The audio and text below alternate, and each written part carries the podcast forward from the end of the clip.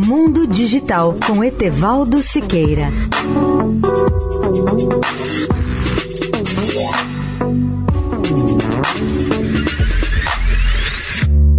Olá, amigos da Eldorado.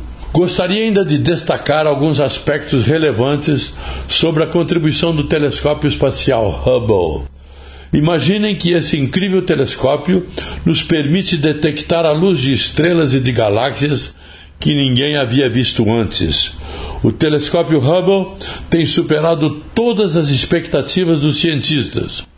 Ele permitiu, por exemplo, a pesquisa e o estudo de galáxias que existiram quando o universo tinha apenas 600 milhões de anos, ou seja, há 13,2 bilhões de anos atrás.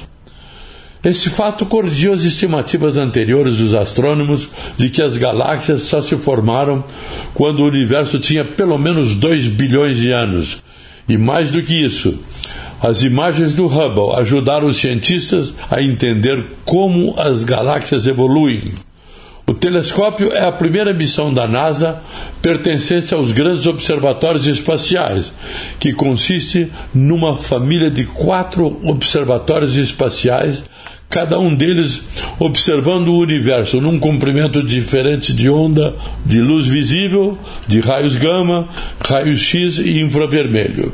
A altura orbital do telescópio é de 547 quilômetros o seu comprimento de 13,7 metros, o diâmetro de 4,2 metros.